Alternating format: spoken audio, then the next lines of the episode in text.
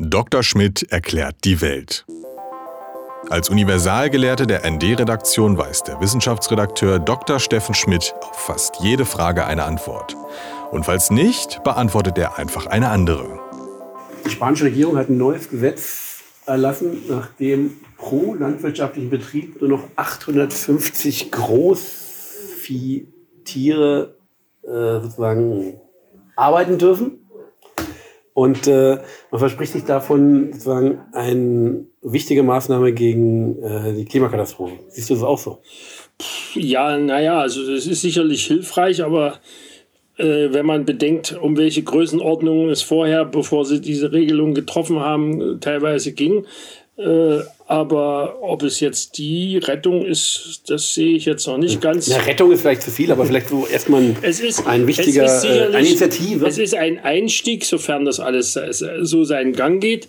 Ich meine, Spanien ist jetzt nicht der nicht das EU-Land mit dem mit dem riesigen Milchviehbestand und äh, wie weit sie jetzt bei Fleischrindern äh, besonders groß sind, weiß ich nicht. Also richtig groß sind sie inzwischen bei, bei Schweinen, was ja nur ganz andere Tiere sind, die zumindest den Vorteil haben, dass sie als Nicht-Wiederkäuer äh, nicht größere Mengen an Methan äh, abgeben. Ja, man denkt doch in erster Linie an Kühe. Ja, ja. Kühe gelten doch so als die Klimakiller durch ihre Kraft ihrer Fürze. Naja, auch das Rülpsen dürfte wahrscheinlich mitwirken. Also Rülpsen auch noch? Ja, ja, okay. aber, aber äh, das ist äh, sehr zu relativieren, weil wenn die Tiere tatsächlich äh, auf Weiden gehalten würden und im Wesentlichen von, von Gras leben würden, was wahrscheinlich in Spanien in den weiten Teilen des Landes eher schwierig wird, äh, dann äh, ist der Nachteil des Ausscheidens von Methan äh, durchaus kompensierbar mit dem, mit dem Kohlenstoffspeichervermögen der Weideflächen. Äh, das hängt allerdings davon ab, dass äh, die Zahl der Tiere pro Fläche, Weidefläche eben auch in einem verträglichen Maß ist, was in der Regel bei diesen Großbetrieben eben nicht der Fall ist. Und Aber ist dann so eine einzelne Kuh, ist die dann so schlimm wie ein Auto?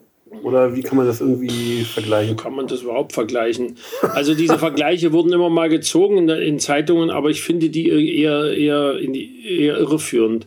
Weil, wie schon gesagt, das, das ganze äh, System Tierhaltung muss im Ganzen betrachtet werden. Und das einzelne Viech, äh, abgesehen davon, die, das, die Kuh selber, die kann gar nicht dafür, dass das Klima ruiniert wird die Kuh wird, die Kuh wird ja auch nur gezwungen äh, zu fressen und, und Milch zu geben, beziehungsweise sich, sich äh, Fleisch anzufressen, um, um später äh, zerlegt und auf den Tisch zu kommen. Äh, insofern äh, finde ich, ist das äh, problematisch, diese, diese, diese Sicht der Dinge. Andererseits ist natürlich, um auf die Massen zurückzukommen, um die es da geht. Also es, da ging es wohl, glaube ich, ursprünglich um einen Betrieb, der gebaut werden sollte in einem doch ziemlich wasserarmen Gegend äh, Spaniens mit, mit, mit, ich habe vergessen, wie viele tausend Tiere da der, der, das dort gehalten werden sollten. Und das wäre im Wesentlichen also importiertes Kraftfutter äh, gewesen, was da verfüttert worden ist. Mit dem Kraftfutter geben sie zwar dann wiederum weniger Methan ab, als wenn sie bloß Gras fressen, aber äh, dafür hat, kommt das Kraftfutter in der Regel aus, aus äh, Landwirtschaft, die, wo vorher Wald gewesen ist, der wesentlich mehr CO2 gebunden hat, als äh, heute in den, in den, mit, den, mit, der, mit dem Ackerbau gebunden wird, zumal wenn es dann über die Kühe letztlich doch wieder frei wird. Also äh, das und das nächste Problem ist eben in Spanien wirklich eher noch bei diesen ganzen Betrieben, Landwirtschaftsbetrieben mit, mit, mit Massentierhaltung äh, die, die Grundwasserbelastung. Du hast, du hast ja in Spanien eh schon ein, ein rückläufiges äh, eine rückläufige Wassermenge, also verfügbar für, Land, wenig für Landwirtschaft. Und, und, und dann, und dann äh, einer pumpt ein Teil, einer Teil, ein Teil der Landwirtschaft pumpt Unmengen davon ab, um sie dann in Form von Erd, um das Wasser dann in Form von Erdbeeren und anderen äh, Obst und Gemüse, Tomaten nicht zu vergessen, äh, nach zum Beispiel nach Deutschland zu exportieren. Oh, und äh, den anderen Teil des Wassers äh, droht eben dann die, die Massentierhaltung zu, zu versauen. Äh, Spanien droht ja ohnehin auch ein Bußgeldverfahren von der EU. Das heißt, es läuft, glaube ich, sogar schon, äh, wegen der fehlenden Maßnahmen gegen den erhöhten Stickstoffeintrag äh, in die Umwelt. Und das ist dann eben wiederum nicht bloß äh, bei den Rindern, bei denen sogar wahrscheinlich weniger. Das ist dann eher die, Dünger, die Düngung in der Landwirtschaft und die Unmengen an Gülle, die vor allen Dingen auch die, diese, diese, dieser gigantische Bestand an, an, an Schweinen, ich meine, das äh, verursacht. Dass dieser spanische Schinken, der, der ursprünglich durchaus bei uns hier in eher äh, gehobenes äh, Produkt war, inzwischen äh, doch ziemlich in den Billigbereich abgerutscht ist, hat damit zu tun, dass ein Großteil der ganzen äh, Schweineproduktion äh, aus dem Norden Europas Richtung Spanien gerutscht ist. Also ich habe irgendwo gelesen, dass, dass äh, in Deutschland wohl der Bestand im Verlauf der letzten Jahre um über 400.000 äh, Schweinen gesunken ist und in Spanien um einen vergleichbar, sogar noch leicht größeren Betrag gestiegen in dem gleichen Zeitraum.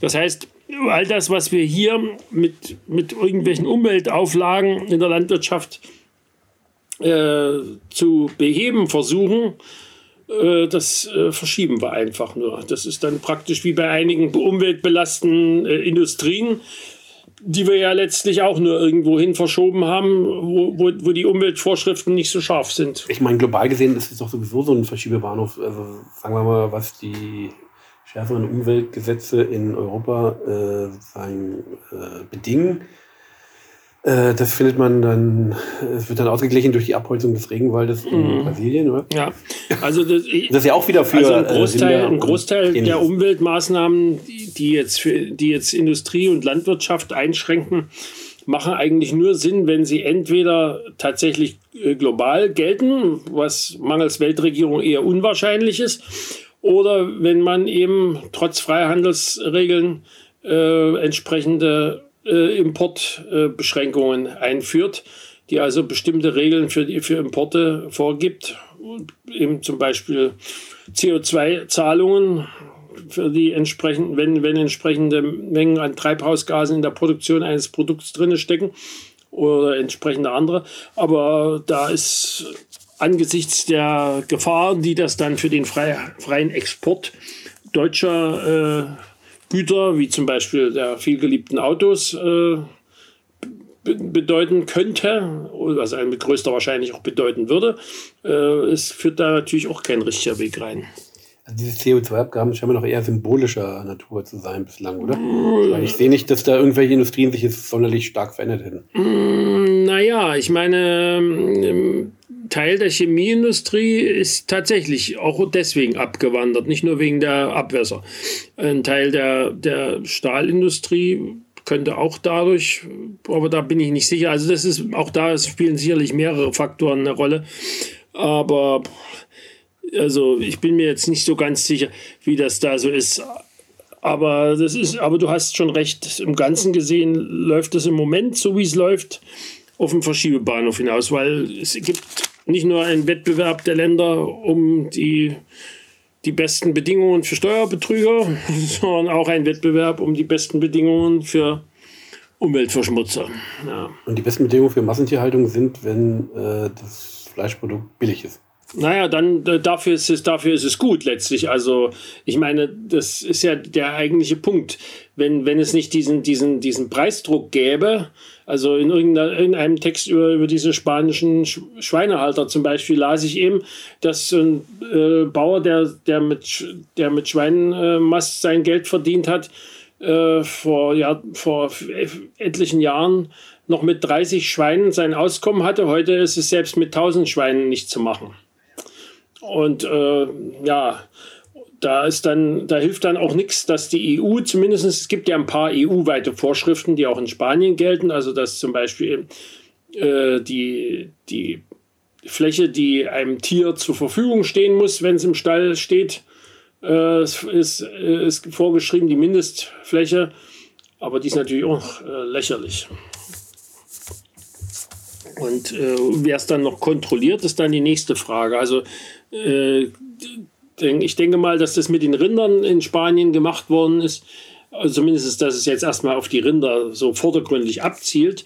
Äh, wenn man die, die, die, die, die Presseberichte betrachtet, ist äh, einerseits ein bisschen so ein, so ein so ein Pflaster auf der großen Wunde und andererseits ist es vielleicht auch äh, ein Versuch über die Hintertür der Großvieheinheit auch dem ganzen anderen äh, Tierhaltung ein bisschen beizukommen.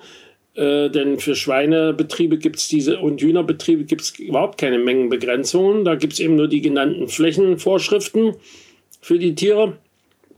Und äh, die Schweinebauern im Süden und im äh, Süden Spaniens, die, die haben schon streckenweise durchaus äh, Trumpisten-taugliche Aufstände äh, gemacht, äh, als, als ihnen entsprechende Vorschriften gemacht werden sollten. Und äh, dass das kein spanisches Problem ist, sondern auch hier bei uns in der Nähe durchaus eine Rolle spielt, das konnte man unlängst ja auch ein paar Mal in den Niederlanden sehen, die ja auch versuchen, äh, die in dem ja doch sehr dicht besiedelten Land mit, mit einer wirklich hocheffizienten, aber eben doch eben auch recht großen Landwirtschaft ihre Stickstoffeinträge in die Umwelt äh, zu begrenzen versucht haben, gesetzlich. Das ist äh, nach wie vor eine stark umkämpfte Sache. Insofern darf man auch gespannt sein, was hier die Dänen, die ja auch große Tierproduzenten sind seit Jahrzehnten, äh, wenn die jetzt äh, die, die, die CO2-Bilanz der, der Tierzuchtbetriebe äh, entsprechend einpreisen wollen, also durch eine entsprechende Abgabe, das wird spannend. Aber so ein Rind ist äh, auf jeden Fall schlimmer als ein Schwein und das ist wiederum schlimmer als ein Huhn. Oder kann man das so sagen? Mm, jein. Also es gibt ja nicht nur CO2 und Methan als Treibhausgase, es gibt auch noch Stick, äh, Stickoxid, das Lach, Lachgas. Und wenn äh, sehr viel äh, Stickstoffverbindungen in die Umwelt kommen, und das ist bei, bei, den, bei der Schweinegülle nicht viel anders als bei der Hühnerscheiße, äh, dann äh, haben die als Zersetzungsprodukt eben oftmals auch dieses Lachgas und das ist auch ein recht potentes Klimagas. Also und es versaut außerdem noch eine ganze Menge Grundwasser, wenn es nicht ordentlich gehandelt wird. Und mit dem Handling wissen wir ja, dass selbst in, bei uns hier, wo wir uns immer so viel drauf zugute tun, wie toll wir alle Vorschriften haben und wie wir da alle auch einhalten, wo wir doch so gesetzestreue Bürger alle sind, ne, dass wir trotzdem in vielen Gebieten mit, mit sehr viel intensiver Landwirtschaft nach wie vor zu viel Stickstoff in, in, ins Grundwasser eintragen von, den, von dem CO2 äh, und äh, Methan, was, was äh, von den Rindern kommt, das ist noch eine, sowieso noch eine interessante Frage. Man, so ganz genau wusste man das ja ohnehin noch nicht, wie viel die eigentlich in ihrer Haltungsform real abgeben, weil dazu müsste man tatsächlich ja die Tiere gewissermaßen permanent mit Atemmaske betreiben. Und ob sie sich dann wiederum ganz normal verhalten, ist ja auch noch die Frage.